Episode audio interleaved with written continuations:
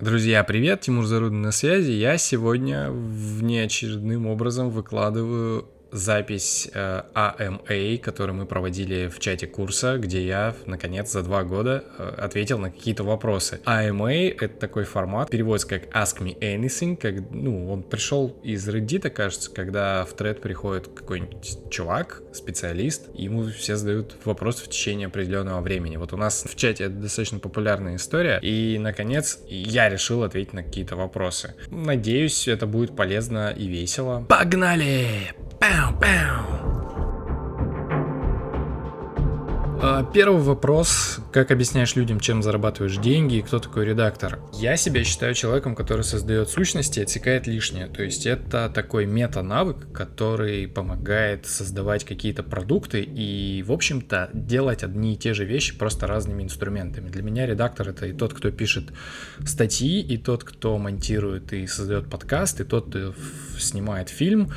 То есть когда ты задаешь правильные вопросы, понимаешь, разбираешься, в чем проблема и делаешь из этого какое-то, находишь какое-то решение, то есть ты вот такой редактор или там дизайнер. Вот, и я зарабатываю буквально этим. Я пишу статьи, создаю какие-то курсы. Мы с женой делаем дизайн заведений, вот, собственно, этим мы создаем какие-то сущности, которых не было. И это, ну, я это называю редактором, потому что мне просто близко именно э, формат работы с текстом. Вот, но это такая редакторская дизайнерская вещь.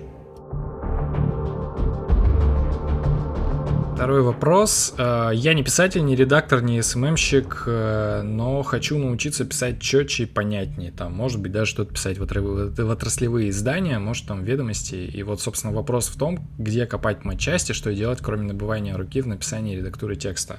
Удивительно, но для меня редактуру как кайфовый процесс открыл все-таки Ильяхов, потому что я начал заниматься редактурой в 2011 году, когда пришел в дизайн-студию, и то, как там работали с текстом, мне не очень нравилось, потому что это было по канонам создания, знаете, такой э, газеты и юбилейных книг о выдающихся металлургах и судостроителях, соответственно, там какой-то, ну, такой свой слог. И я очень долго сидел и корпел над текстами, потому что мне казалось, что надо как-то их по-особенному составлять, а когда я начал читать там первые какие-то заметки темы Лехова, я кайфанул, потому что понял, что это может быть очень рок-н-ролльно. Вот, поэтому в первую очередь я советую читать рассылку блока книгу Ильяхова. Да, он опирается на возможно, на Нору Галь, возможно, на эссе Странка, ну, это американский журналист, который написал эссе о том, как писать э, в середине 20 века, кажется.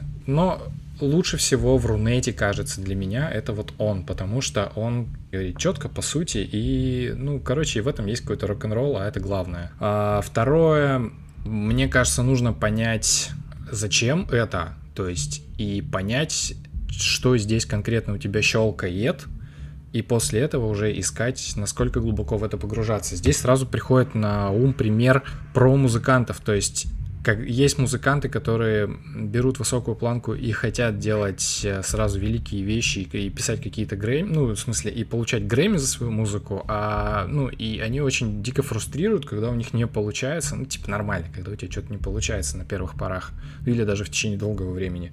И есть музыканты, которые понимают, что это хобби, что они зарабатывают другим, что они не собираются получать за это Грэмми, ну, получат, ну, классно, но в этом нет смысла, они просто получают от этого удовольствие, а, это хобби, и, и у них типа проще вот с этим самым напрягом. То есть э, мне кажется важно, короче, три вещи. Читать Ильяхова, понять, э, для чего писать, и выбрать уровень погружения и детализации, то есть насколько в это сильно хочется упарываться. Вопрос 3. Как начать работать с изданиями вроде Тинькофф журнала или только спросить, какие знания и навыки нужны для старта, сколько можно на этом зарабатывать? У меня нет никаких проблем, точнее не было никаких проблем, чтобы начать с ними работать, потому что, мне кажется, одна из моих суперспособностей это типа не стрематься писать какие-то предложения незнакомым мне людям, неважно насколько они классные, крутые и прочее. Когда я занимался музыкой и а, у меня был свой лейбл, это было там году в 2007 еще, все музыканты заводили странички на MySpace, я не стеснялся писать там известным ребятам вроде там Букашей там или какие-нибудь, э, блин, я сейчас уже даже имена эти не вспомню, там Ролан Гарнье, и просто там говорить, ребята, вот я написал, скажите там что-нибудь. Вот. И это умение, короче, оно со мной до сих пор, и я им пользуюсь. Когда мне хочется написать на какую-то конкретную тему или, ну, хотя бы выбрать э, примерный пул тем, я пишу в, реда- в редакции и, и предлагаю показываю, что я там уже умею, что я уже писал. Что нужно для того, чтобы, в принципе, туда писать? Какие навыки и знания нужны? Во-первых, мне кажется, нужно ну, грамотно писать и структурировать тексты, соблюдать текстовую гигиену. Про это лучше всего сказал Максим Ильяхов, и я сейчас вот после того, как запишу это аудио, скину ссылку на эту статью, это будет самое понятное. Второе, это понимать, а, что и зачем ты пишешь почему интересна именно эта тема, почему ты хочешь именно сюда. Мой ответ в том, что все статьи, которые я пишу, это поиск э, ответов на вопросы, которые возникают у меня у самого внутри. Когда я писал в афишу, про то, как вставать э, в 5 утра, я хотел вставать в 5 утра, и мне было интересно разобраться в этом. А, там, когда мы писали только спросить э, привычечную, она сейчас на паузе, то я про, ну, это все привычки, которые я проводил через себя. То есть я в этом плане достаточно эгоистичный чувак, но мне кажется, что хорошая статья все-таки получается, когда это твой личный опыт, потому что тогда появляется то мясо, о котором можно говорить. А, третье, в принципе, мне кажется, очень важный мета-навык, который а, нужен писателю, редактору, дизайнеру, мне кажется, вообще, в принципе, любому человеку, это рефлексировать и понимать, что тебя волнует и что тебе важно. То есть рефлексировать в самом банальном смысле, когда заканчивается день, ты открываешь какой-то блокнотик и записываешь, что ты вообще как бы чувствовал, что ты делал там и все такое. И, и что ты, в принципе, за сегодня заметил. То есть замечать, что с тобой происходит, переводить любой э, опыт в какой-то вот э, осм- осмысленную такую сущность, которую можно показать другому человеку условно. Ну и, в принципе, в этом есть бонус э, типа плюс 10 к осознанности, и ты начинаешь чувствовать лучше вкус, там, больше замечать и прочее. Поэтому рефлексия и осознанность братья навек. А, ну и четвертая штука, которая нужна, мне кажется, важно уметь копать, то есть э, погружаться в тему и искать ответы на вопросы. Я иногда редактирую статьи, меня просят э, разные ребята, и у начинающих редакторов э, есть проблема, которая была у меня. Она в том, что ты очень легко прыгаешь поверху и сдаешься, короче, когда понимаешь... Э, короче, ты не задаешь глубоких вопросов. То есть тебе написали, что вот э, там что-то происходит таким образом, и ты такой типа, ну ок. А классная статья получается, когда ты начинаешь в это копаться, ну, то есть, и понимаешь, а почему, ну, в смысле, откуда вы взяли? На чем вообще это основано, где какой-то источник, вы сами проверяли, вот, и чем, больше, ну, чем больше копаешь, тем больше мяса, опять же, вот, такие вещи. Еще раз, грамотно писать, структурировать, понимать, что и зачем пишешь, рефлексировать и, и ну, не бояться копать. Да, и вот это вот, чтобы не бояться копать, нужно, чтобы тот материал, который ты пишешь, был нужен тебе самому, то есть это был вопрос, который, на который ты ищешь сам ответ. Короче, такой double kill, чтобы был, чтобы и изданию было хорошо, и тебе.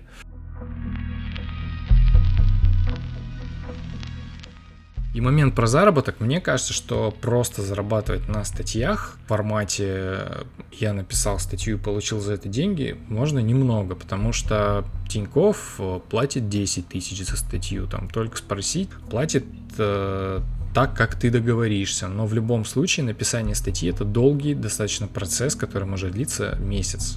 Это отложенные деньги, это напряжно, и в какой-то момент... А, ну и в принципе это невозможно делать долго, потому что когда ты сидишь, пишешь и пишешь глубокие достаточно глубокие тексты, глубокие темы, это тебя очень сильно выматывает, и ты выгораешь. Поэтому, мне кажется, мне повезло в том смысле, что у меня много разных активностей, к которым я могу переключаться. Плюс сейчас я понимаю, что интереснее создать какой-то целостный продукт, который поможет тебе который будет приносить тебе пассивный доход, там, условно. Вот. Просто писать статьи и зарабатывать, мне кажется, очень сложно.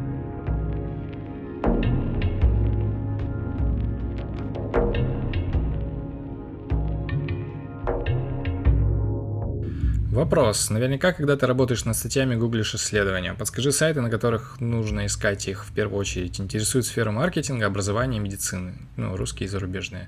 А, я не скажу по маркетингу ничего, потому что мне маркетинг не интересен. Это скорее к Юрию Белканову надо идти, он есть здесь в чате. А по вопросам образования я тоже особо не упарываюсь, и у меня нет каких-то профильных сайтов или каналов, куда я иду. Я иду к Жданову, он тоже есть в этом чате. Вопросы медицины, нейрофизиологии, технологий и прочего. Я, когда, ну, то есть, когда мне что-то интересно, я в первую очередь иду на Vice, а, на Vox, а, на Atlantic, Wired, то есть на вот эти вот основные большие издания, которые мне нравится, как готовят статьи, они делают ссылки на исследования, они, э, ну, им можно, в общем, доверять и можно перепроверять первую очередь. А, мне нравится в вопросах медицины идти на канал на Мачиманту, потому что они часто публикуют не свои заметки, а они делают репосты каких-то статей, э, как русских, так и зарубежных. И, в общем-то, на Мачиманту это те ребята, которым я уже априори доверяю, и когда они делают на кого-то ссылку, ну, то есть на них можно обратить внимание. То есть я делаю так. В общем, когда у меня появляется задача написать какую-то статью на сложную тему, то есть которая не связана там с каким-то моим опытом, вроде того, как я сплавлялся или как делал э, курс в, в Тинькофф журнал, я в первую очередь выписываю все, что я в принципе знаю. После этого я смотрю, что у меня есть на этой теме в Brain. Если кто не знает, Brain — это система хранения информации, где все пере, переплетено совсем. Это такие Uber э, майнд-карты, о которых, в общем-то, есть на самом деле даже отдельное письмо.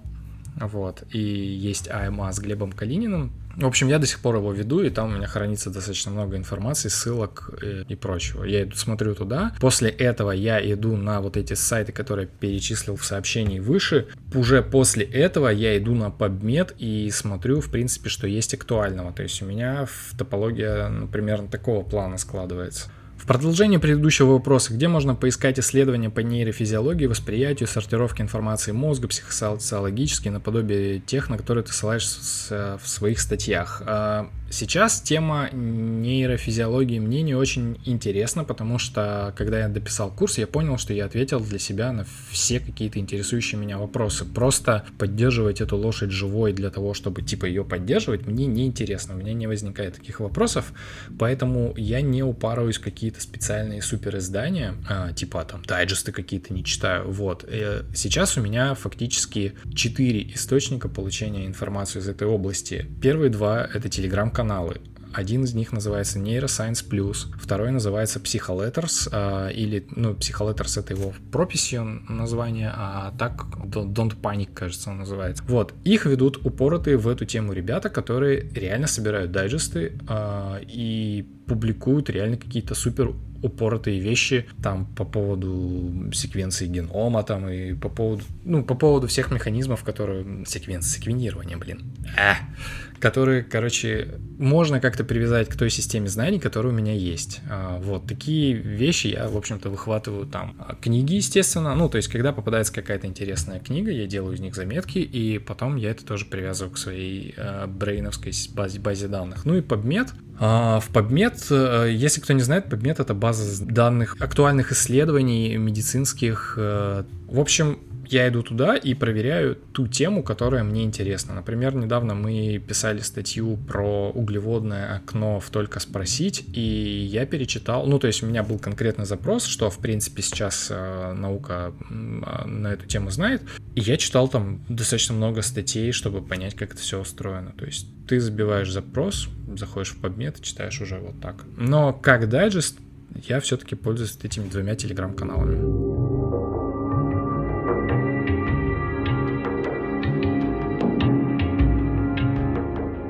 Следующий вопрос. Как ты выстроил процесс изучения нейрофизиологии? Как подступиться к такому сложному предмету? Как понять, откуда начинать? А, на самом деле, я начинал сложно, потому что я начинал читать книги, как раз это было года три назад, и тогда очень популярно было издавать, Миф издавал очень много книг на эту тему, где а, где упоминались такие сложные вещи, как префронтальная кора, амигдала, орбитофронтальная кора, там что-нибудь там, ну вот такого плана, и я такой, так, интересно, наверное, это поможет мне понять, как мне справиться с моей тревожностью и как научиться делать долгие проекты. Вот, и я старался это как-то просто вначале выписывать э, в отдельный документ, то есть все, всю информацию, которую я получаю. Но это очень плохо работает, потому что линейное записывание информации, оно не помогает составить какую-то вот эту иерархию знаний. В этом плане систематическое образование на курсах или в университете,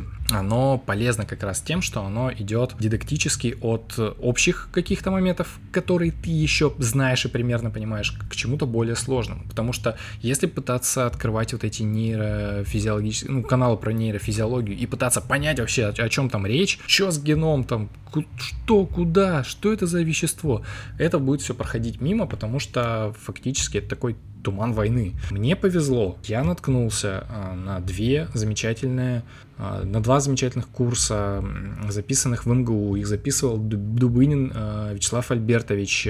Первое, первый курс просто про общую физиологию мозга там 10, кажется, двухчасовых лекций. То есть, что вообще в, в мозге есть, что мы об этом знаем, за что это отвечает. Это общий курс для, в принципе, всех, кажется, не только для биологов был, то есть его можно было выбрать по желанию, и туда приходили вольные слушатели даже, кажется, так. Вот, то есть он достаточно просто и кайфово рассказывает, он очень крутой. Второй его курс э, более упоротый, он про химию, когда ты уже прослушал первый, ты уже понимаешь, что это там за окситоцин, что за серотонин, за что он отвечает там примерно, и вот он углубляется в эту тему. Это две, э, два основных базиса, на котором я в это начал все погружаться. Но это не главное. Я понимал, что нужна какая-то иерархия знаний, нужно как-то складировать так, чтобы можно было составить какую-то карту. Я начал делать, конспектировать не линейно в блокнот, а составлять mind-карту. И это получилась хреновая достаточно идея, потому что классическая mind-карта, она древовидная и очень простая. То есть там есть э, условный ствол, от которого расходятся разные веточки. А с такой темой, как э, нейрофизиология, достаточно сложно понять, что из того, что тебе говорят, ствол, а что, блин, веточка. И поэтому это нужно было все как-то редактировать, и mind-карта типа не была рассчитана на такое количество вводимых данных. В общем, с этим работать невозможно. Я пришлю сейчас, как запишу скрин, чтобы показать, как это выглядит. Тогда для себя очень вовремя я открыл программу Brain, которая вот э, упорота майнд-карты, которая нужна как раз для того, чтобы создавать такие вот огромные системы собственных знаний, их можно редактировать, то есть там можно менять э, родительские записи с какими-то с дочерними. Ну, короче, это все очень удобно. Получилось так, что я слушал лекции Дубынина и конспектировал их в Брейне. После того, как я прослушал два вот этих курса, я уже примерно понимал, о чем речь. И поэтому все книги, все статьи, которые мне попадались на эту тему, я мог э, вклинить в эту систему, и тогда пазлы и начали складываться, потому что, например, э, там из курса лекций я там узнал, что миндалина — это структура мозга, которая отвечает, в общем, за страх. А потом я начал натыкаться на разные исследования, которые говорят, например, что у жителей, которые живут недалеко от леса и рядом нет никаких э, городских поселений, у них это амигдала больше, то есть, они, то есть и там сразу идут какие-то выводы. Видимо, она отвечает там за социальное взаимодействие там. А после этого мне там попадалась какая-нибудь э, мини-статья о том, что будет, если этого миндаля Сталина удалить у человека, что он не станет бесстрашным, а ему наоборот станет хуже жить, потому что он станет себя вести очень непредсказуемо, и он будет пугать людей, и типа люди будут на него ну, лучше ориентироваться. Ну, короче, вот.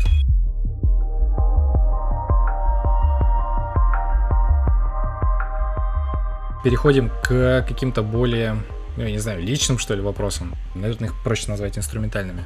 Короче, э, вопрос. Нужно ли останавливаться делать оптимизации, если видишь, что они приносят мало результата? Условно, это когда хороший фундамент уже есть, новые оптимизации меняют что-то на 0,0 один, там, что, десятое, да, наверное, процента, а копать дальше э, все равно продолжаешь. На самом деле, когда задаешь такой вопрос, мне кажется, в нем все-таки нужен какой-то пример, потому что иногда, ну, супер непонятно, о чем идет речь, поэтому я взял и переложил это на свой, свой навык написания статей. Если у меня готово 95% статьи, а я при этом продолжаю, ну то есть не выпускаю ее, а продолжаю сидеть над ней, пере, э, перекидывать э, слова местами, какие-то исправлять, менять иллюстрации, в общем, заниматься вещами, которые, ну, не особо-то двигают проект, то нужно понять, в чем проблема, потому что проблема явно не в мелочах, которые делают эту статью не очень. Проблема в том, что есть какая-то тревога и неуверенность, и, возможно, это какой-то вид прокрастинации, потому что я все-таки работаю, стараюсь работать по прогрессивному JPEG. Для тех, кто забыл или там не в курсе, прогрессивный JPEG это правило, которое вывел э, Артемий Лебедев, и оно звучит так, что проект готов в любой момент времени, когда ты начал им заниматься, вопрос всегда в детализации. То есть для меня написано написана э, статья, в общем-то, готова, когда я придумываю тему и структурно тезисно отвечаю какой-то вопрос, там, как научиться писать статьи, делая там вот это, вот это, вот это, такая типа мини-инструкция. То есть статья готова процентов на 5. Дальше я занимаюсь детализацией. Я раскрываю каждый тезис, я нахожу какие-то иллюстрации. Некоторые статьи я выпускаю условно там с 75% детализации, некоторые выпускаю там со 100% детализации, некоторые выпускаю там, могу выпустить 25% детализации. В любом случае э, статья с любым процентом детализации должна решать свою задачу, то есть отвечать на какой-то на поставленный вопрос. И если я продолжаю, блин, тупить э, за вот эти десятые процента, то дело не в статье, дело в том, что меня что-то гложет, и нужно понять, что именно, что меня останавливает, и как именно это делать. У всех по-разному. Я стараюсь, э, во-первых, взять сразу перерыв, ну и просто пойти прогуляться, потому что в процессе прогулки ты понимаешь, что тебя тревожит. Ну, я стараюсь записывать свои какие-то мысли. На крайний случай, если совсем сложный вопрос, я об этом говорю со своим психотерапевтом. Вот все. Ну, как вот все. Нифига не вот и все.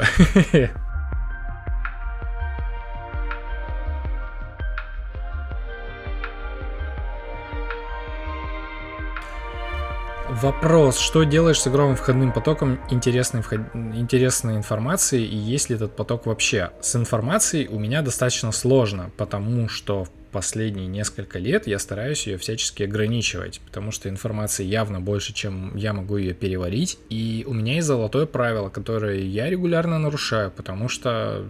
потому что тупенький, наверное. Если я начинаю рабочий день, ну то есть я типа позавтракал, там, побегал, сажусь работать, и вместо того, чтобы заниматься там задачей, я все-таки пропускаю момент и лезу в почту, в соцсети, в новости, там еще куда-то, то все, ребята, моя концентрация улетает. Все-таки золотое правило как раз в том, чтобы вот открывать все эти дела там уже после обеда. Вначале заниматься тем, чем ты хотел заниматься, именно делать какую-то задачу.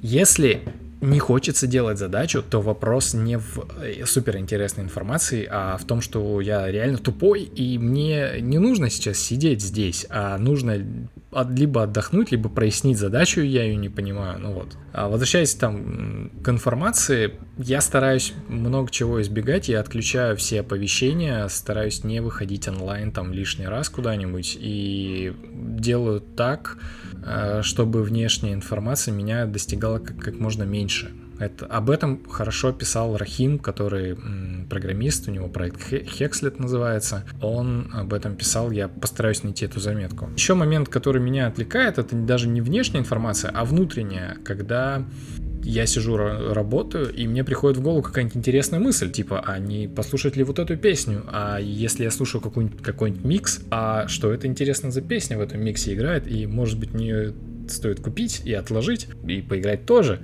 Короче, когда у меня возникают такие вещи, я стараюсь закидывать их в буфер уходящей информации, как, чтобы потом разобрать его там в 5-6 часов вечера.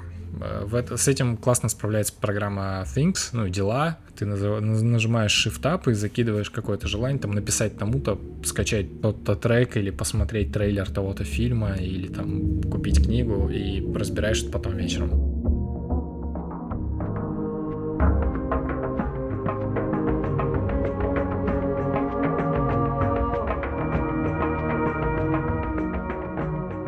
Вопрос, а как обращаешься с социальными сетями? Я люблю социальные сети, потому что благодаря вот всему этому развитию я могу делать то, что мне нравится, и делать важные для меня и, наверное, для кого-то еще вещи, находясь в Хабаровске и не чувствуя себя в какой-то там ссылке. Соцсети — это круто, это правда круто, но при этом они могут меня очень сильно отвлекать, и я на них ведусь, поэтому уже несколько лет у меня отключены все стены. В ВКонтакте это можно сделать прям средствами контакта, просто в настройках ты отмечаешь всех и типа убираешь галочки с э, штуки получать новости. И в итоге у тебя типа вот пустая стена, ну относительно пустая, потому что контакт постоянно предлагает тебе там вот, вот тебе реклама, а вот подпишись на этих людей, возможно, ты их знаешь. С Фейсбуком немного сложнее, для этого я установил в Хроме специальное расширение, которое программно выключает стену. И когда я захожу в Facebook, у меня там ничего не видно. У меня там либо оповещения какие-то, ну там кто-то что-то отметил на а, меня, либо сообщения. Вот, в общем-то, и все. С YouTube такая же история. Когда я захожу сейчас в YouTube, у меня там типа ничего, строка поиска. Вот что хочешь, то ищи. Мне это очень нравится, потому что на самом деле я перестал тратить много времени на вот эти кросс-ссылки, которые на самом-то деле мало что давали. Сложность, наверное, с Телеграмом но ну, я стараюсь как-то меньше в него заходить. Вот. Но, короче, мне очень понравилось вот это вот такое искусственное ограничение. Иногда я выключаю, когда мне хочется посмотреть. Но а, вот, эти, вот это вот принудительное отключение чтения чужих новостей, оно помогает, когда тебе скучно, понимать, что тебе скучно, ну, а не просто туда проваливаться.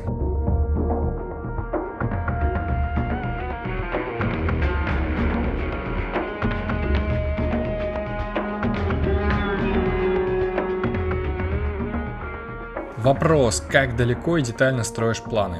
У меня есть хорошие две истории на эту тему, ну как истории. Э, есть вот такие ребята, которые называются Lot 2046, они продают одежду по подписке, и в их дизайн-коде который я писал в канале, есть классная вещь, которая говорит, что с завтрашнего дня, чувак, тебе нужно относиться к своей жизни э, с точки зрения 30-летних вот этих отрезков. Вот. Это звучит классно, но по факту я не умею так делать, и я не знаю, что для этого делать. Но есть люди, которые действительно так думают. Буквально несколько недель назад у нас в квартире, которую мы сдаем на Airbnb, поселился японец, и мы с ним ходили выпить пивка, и он рассказал, что он путешествует, в принципе, по миру, вот заехал к нам в Хабаровск, э, э, и он думает, где бы открыть бизнес, потому что он говорит, смотри, чувак, типа в Японии э, сейчас снижается рождаемость, и через 20 лет людей, потенциальных клиентов будет очень мало, поэтому, типа, я хочу строить бизнес-день в других городах, ну, в других странах. И я такой, о, нифига себе, как он смотрит на жизнь, блин. Я так делать не умею. Мой горизонт планирования, планирование в смысле не детального, а такого призрачного, обычного из серии «Вот мне бы хотелось бы сделать» ограничен годом, потому что мне нравится мыслить такими вот годовыми отрезками. Но более-менее детальные вещи у меня находятся в так называемых спринтах. Это вот там 8 или 9 недель, когда я действительно что-то закладываю, типа вот что-то вот хочу сделать. Скорее вот так вот. Хорошо, это плохо. Я, кстати, об этом не задумывался, но мне комфортнее так, потому что не стоит забывать про эффект бабочки, который говорит о том, что чем больше неизвестность, тем больше вероятность, что тебя типа раскидает. Но я, конечно, хотел бы понять, как вот те же японцы так мыслят. Блин, это же офигеть.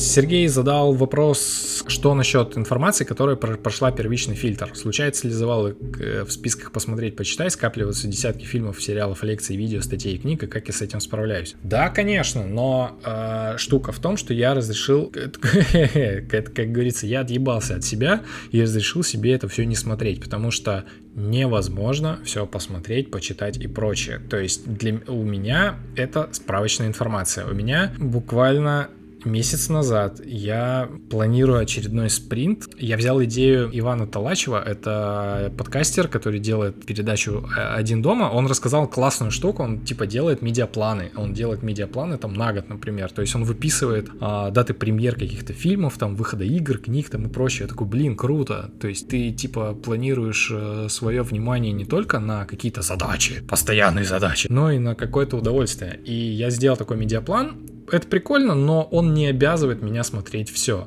Это, короче, для меня это справочная информация. Когда у меня возникает потребность что-нибудь посмотреть, вместо того, о чем рассказывал Серега Жданов, чтобы э, взять газировочки, чипсиков и сидеть два часа выбирать, какой же тебе фильм посмотреть, у меня есть список, куда я могу зайти, у меня там типа есть какие-то короткие описания, о чем это, чтобы там понять, под какое настроение это смотреть, и я это тогда выбираю. То есть, э, да, конечно, у меня это все копится, но у меня нет задачи со всем этим справиться и типа, чтобы это все было пустое. Ну нет, ну...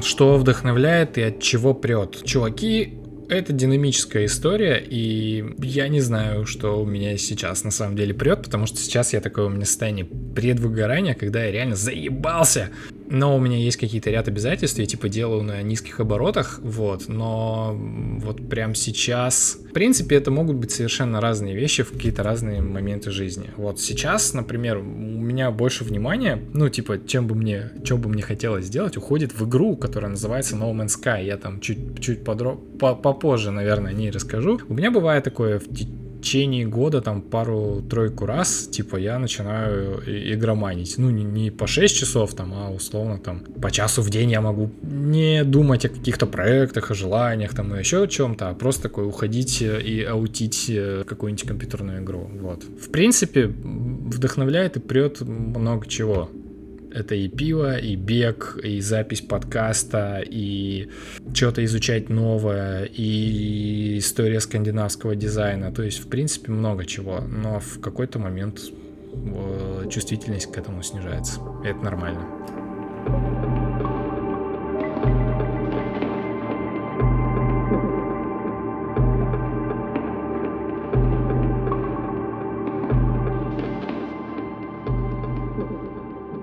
Вопрос 10.3. Можешь ли вспомнить какие-то ментальные модели, которые сильно повлияли на жизнь? Мысль «никто никому ничего не должен» и понимание личных границ и понимание такого рационального эгоизма. Наверное, вот это вот первая ментальная модель. То есть я долгое время не понимал концепции личных границ. Я не понимал, что я могу получать удовольствие просто для себя, не давая никому ничего взамен. Я могу сказать что я что-то не хочу, не объясняя, почему я этого не хочу, у меня есть на это право. То есть это вот важная штука, которая пришла ко мне там не из детства. Вторая вещь, которая изменила мое сознание, оно про эмоции, про то, что эмоции это не какие-то сущности, которые приходят извне, а это э, штуки, которые генерируются моим же мозгом, просто мое сознание медленнее, и, и оно улавливает то, что вот то, что как появились эмоции позже, чем они появились. И это значит, что я не обязан верить эмоциям, ну там всем, то есть эмоции могут гнать. То есть это просто такой датчик, который тоже может загоняться. Это тоже важная вещь, которая как такая э, мою картину мира поменяла. Третье это про квалия. Ну, то есть квалия это то, что э, у каждого свое субъективное восприятие, у каждого человека свой субъективный мир. То, как э, каждый человек видит мир, он видит зеркало, которое рисует ему его мозг. Просто так эволюционно получилось, что все мы можем условно примерно видеть миры друг друга, ну, потому что вот так сложилось. И нам помогает это быть эусоциальными, то есть э, теми, кто сообща делает больше, чем делает один, например. Вот. Но при этом каждый из нас видит собственный мир, у него субъективное собственное ощущение, типа, и это очень круто тоже это осознавать. Ну и про безусловную ценность тоже ментальная такая модель очень важная. Про то, что я классный и хороший не потому, что я что-то сделал, а просто потому, что вот я есть. И это мысль, с которой было сложно примириться, потому что, ну, видимо, из-за системы ценностей, в которых я как бы жил, рос и прочее.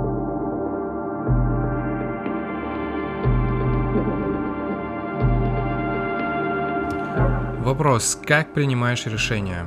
У меня нет какой-то четкой инструкции. Из каких-то особенностей я тугодум, и часто мне нужно время, чтобы м- выйти походить и там и решение пришло. Какие-то резкие решения там, ну, можно быстро принять, но если это, если время позволяет, то я стараюсь себя не загонять, не сидеть там условно с блокнотом и рисовать какие-то майнд-карты, вот, стараюсь походить, чтобы та загруженная в меня уже информация как-то вот сама скомпилировалась, ну, наверное, так.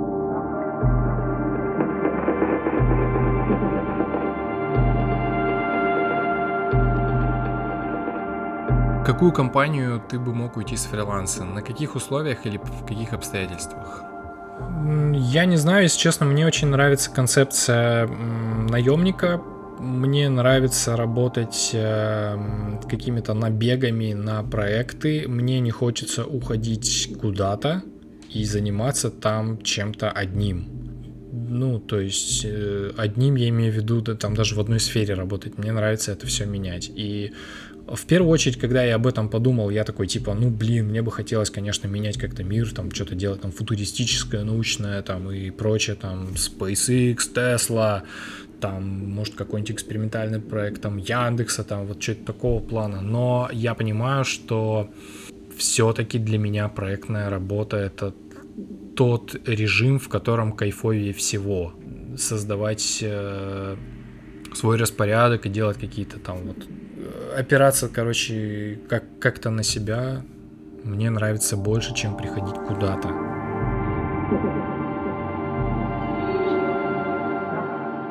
Вопрос, у тебя есть какая-то стратегия продвижения себя и своих продуктов, или ты не заморачиваешься и просто делаешь круто, а люди подхватывают и сами разносят о тебе молву? Нет, у меня нет никакой стратегии. Э, у меня есть э, импульсивное понимание в какой-то момент, что сейчас вот было бы классно кому-то об этом рассказать и, там, и что-то сделать совместно, например, но какого-то четкого продвижения нет, и, и мне это нравится на самом деле. Самый главный, наверное, да не, не главный, единственный, наверное, инструмент, который в этом плане есть, а, я стараюсь понять, чем я могу быть полезен кому-то, ну, точнее, тот, тот продукт, который я делаю, предложить а, этому человеку. Например, курс я а, предлагал многим классным, как мне казалось, чувакам, у которых есть какая-то аудитория, вот. Но говорил, что не серии там, давай я тебе тебе подпишу, а ты расскажешь, а из серии «давай я тебя подпишу, потому что ты классный». А если ты захочешь, ты расскажешь. То есть, э, ну если не захочешь, не рассказывай. Ну даже если тебе курс понравится, ну ты просто не захочешь об этом рассказывать, это ок. Типа вот такая, наверное, дурацкая стратегия, ну черт его знает. Мне в ней достаточно комфортно.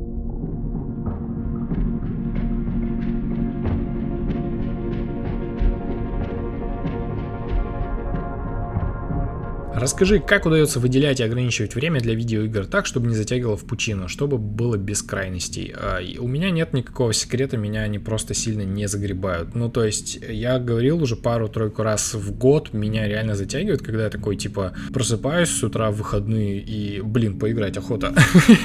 Вот, я трачу на это 2-3 часа и, в общем, все. У меня нет такого, что я могу там просидеть и долго проиграть. То есть в какой-то момент я устаю просто, и, и мне кайфовее там на велике покататься или побегать, или просто погулять. В принципе, я в какой-то момент просто разрешил себе это делать, потому что мне казалось, что это трата времени, но это же не так. Типа игры это очень важный, помимо того, что это пласт культуры, это, ну, который типа наравне, как сериалы, книги, фильмы, музыка, серьезно, игры очень сильно двигают культуру и показывают нам самих себя, вот, помогают себя понять. Вот. А вторая штука, в которых игры полезны, это тренажеры, то есть они реально помогают отточить какие-то навыки И это экспериментально подтверждено, что люди, которые, например, играют э, в какой-нибудь условный Counter-Strike, они лучше ориентируются на местности. Поэтому, в принципе, игры это полезно. И я себе разрешил просто иногда играть. И да, я долгое время боялся, что если я себе разрешу там, например, поиграть э, после обеда, ну иногда и такое бывает, что такой, блин, мне работать надо, а что-то что не прет, то ничего страшного не происходило. То есть обычно там в такие дни 30 минут такой, нет, что-то фигня какая-то, что-то нет. Я на это не могу ответить, потому что я типа не болел этим, и я не выходил из этого состояния. Вот. Тут скорее реально надо Людвигу, Людвига спрашивать, потому что у него богатый опыт выхода из зависимости от World of Warcraft.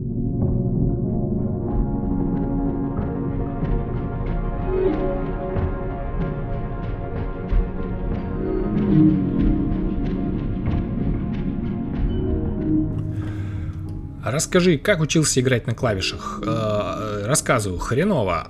Я... У меня, короче, появился сдвиг, когда я купил э, уроки на playpianotoday.com видеоуроки, где чувак очень последовательно и аккуратно показывает, как играть блюзовые и джазовые всякие рифы и типа почему это так все устроено. Факти... Ну, мне повезло, я наткнулся на системный материал, который дал мне базу. Вот, я долгое время учился каким-то таким базовым вещам, и потом они, отыгрывая их раз за разом, я понял, как, в принципе, это все устроено, и после того, как эта база как-то укоренилась во мне, я начал просто скачивать какие-то разборы треков, которые мне нравятся, ну там джазовые, какие-нибудь там классические, там Майлза Дэвиса, какого-нибудь э, песни, и разбирать их просто пробовать играть раз за разом. Вот. На это уходит достаточно много времени. И там э, и в начале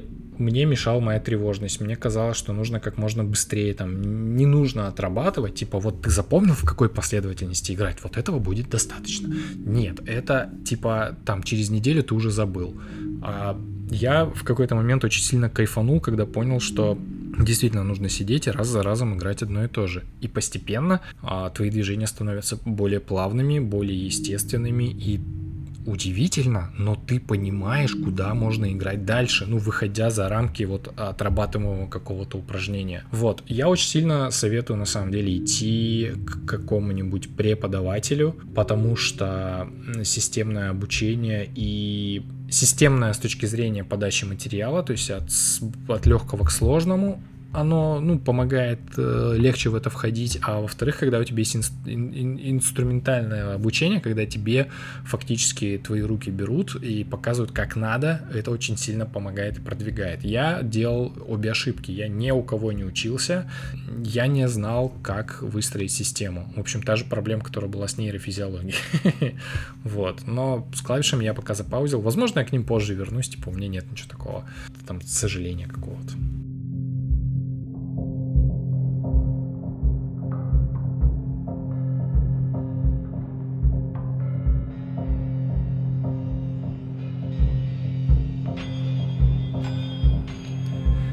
А бывает ли у тебя ощущение, что крутой писатель или крутой музыкант, или наоборот, что ты недостаточно хорош для собственных увлечений? Э, у меня бывает и то, и то, и мне кажется, это оба нормально. То есть я получаю удовольствие от того, что я делаю, и мне кажется, это очень правильно, даже если с точки зрения какой-нибудь более-менее объективной канвы ты типа делаешь там относительную шляпу. Э, Все-таки важно любить себя, ну, мне кажется, в любом каком-то виде и понимать, что э, то, что ты делаешь, это тоже ок. Э, я не ну, с музыкой у меня не получилось сделать ничего супер выдающегося или классного. Я долгое время страдал, что мне не хочет э, никакой нормальный а, звук звукозаписывающий лейбл брать. Но даже сейчас, переслушивая какие-то свои там треки там десятилетней давности, я такой, блин, да, они прикольные. Ну, типа, серьезно прикольные. Мне кажется, важно все-таки чувствовать кайф от того, что ты делал, и такой, блин, я молодец, я как говорит э, Макс Шашов в своей рассылке «Жилетка в шерстяной волчара». Но в то же время важно понимать, ну, то есть критически относиться к, к тому, что ты делаешь, такой типа, ну да, я, конечно, классный, но вот там вот эту музыкальную партию а можно было бы и переписать, конечно. Короче, здесь же опять история про вот эту чертову середину, для которой нету какой-то инструкции, и, короче, важно не туда не, не перекидываться, потому что, ну, ты все равно есть что править. И в обратную сторону, когда ты себя хейтишь, э, тоже не нужно, потому что у тебя тогда нет сил делать что-то новое, интересное.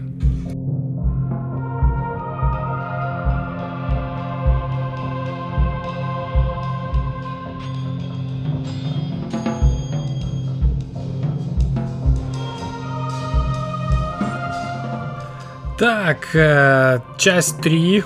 И она самая короткая, потому что там один вопрос. Э, какое самое лучшее пиво? И можно еще рассказать про темное пиво и светлое, которое прям запомнилось или зацепило. Типа в традициях подкаста про пиво. Так вот, а давайте по порядку. Типа, какое самое лучшее пиво? Мне кажется, нельзя спрашивать такие вещи, потому что пиво это как и книги, и фильмы, и какие-то еще субъективные вещи, они субъективны.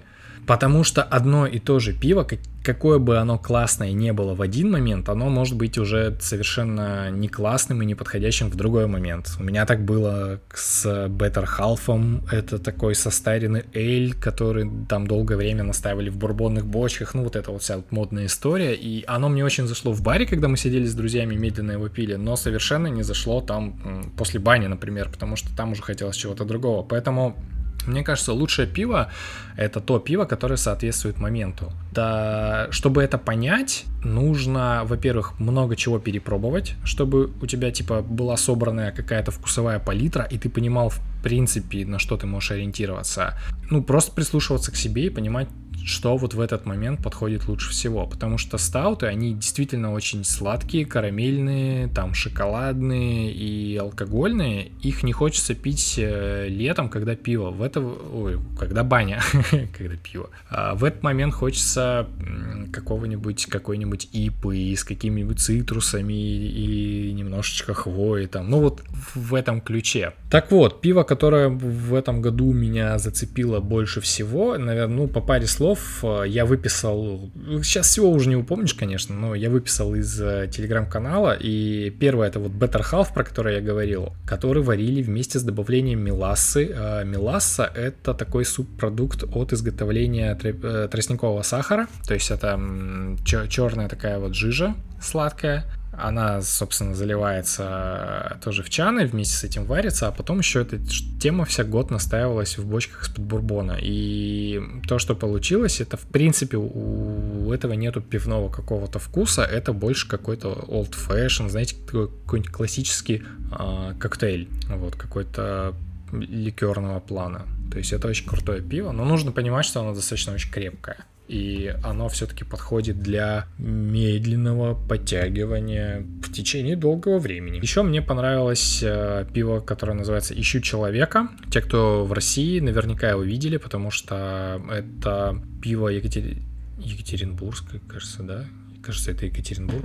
Пивоварни Джоус. Мне кажется, это самая известная крафтовая пивоварня в России, потому что у них очень крутой э, маркетинговый отдел, и они его типа засовывают ну, в, в любую пивточку. То есть те, которые говорят, у нас есть крафт, то есть там будет какой-нибудь глейшер, потому что он дешевый, и Джоус, потому что они ну, тоже, в принципе, относительно недорогие, но они реально кайфовые. Вот. А, ищу человека, это фламандский красный эль, это кислое пиво. То есть пиво, которое, в общем-то, похоже на не, не на такой пивной кисляк типа газе, а скорее на м, кислую грушевую какую-то брашку. И оно очень подходит к каким-то дождливым дням и к той же бане, кстати, на закате. Вот. А, ну, в общем, достаточно на любителя все равно вещь. А, мне очень понравилась Мутант Диска от эстонской пивоварни Пахьяла. Очень известная пивоварня. А Мутант Диска это сессионная а, белая ипа. То есть сессион... Э, белая ипа это та, которая варится из только что собранного хмеля. Обычно пиво варят из э, хмеля, который там пролежал какое-то время, потому что он становится более стабильным. Вот. А сессионный вот такой вот э, из свежего урожая, он, ну, с ним легко залажать. Но мутант диска это прям очень крутой летний и вот именно очень цитрусовый такой напиток. Прям очень здорово. Из шведского пива, раз у нас э, здесь есть Алина, которая живет в Швеции. Короче, мне очень понравился самурай соус, он называется, русский имперский стаут. То есть это такая тягучая нефть а, с добавлением соевого соуса, и это очень классное сочетание внезапно оказалось. Поэтому я его советую. Ссылочки я тоже скину. Ну ладно, последнее, э, что мне вкатило, это пивоварня Аляска, это пивоварня, которая открылась в Подмосковье. Они, чем они, короче, примечательны? Во-первых, они варят очень недурный крафт, серьезно. Это э, при всем разнообразии крафта, это большая редкость, что попадается практически каждый сорт у них классный. Этикетки у них идут э, с, из картин импрессионистов. Я не знаю, почему они это выбрали. И они очень любят каламбур. Например, у них есть такой стаутский советник или ипотаж такого плана. Э, я советую попробовать ипотаж, если вы любите ипу. То есть ипа это Indian Pale Ale. Это очень ах, сильно охмеленное пиво, в котором вот хмель прям чувствуется. Вот. И с ипой на самом деле проблема в том, что проблема с балансом обычно. То есть когда ты пьешь и он а, разваливается на воду и вот это вот такую первичную хмель. А здесь у них все получилось. Сейчас я ссылочки тоже сразу тогда кину, потому что если вам вдруг стало интересно, знали, как это все выглядит и сколько примерно стоит. Недорого.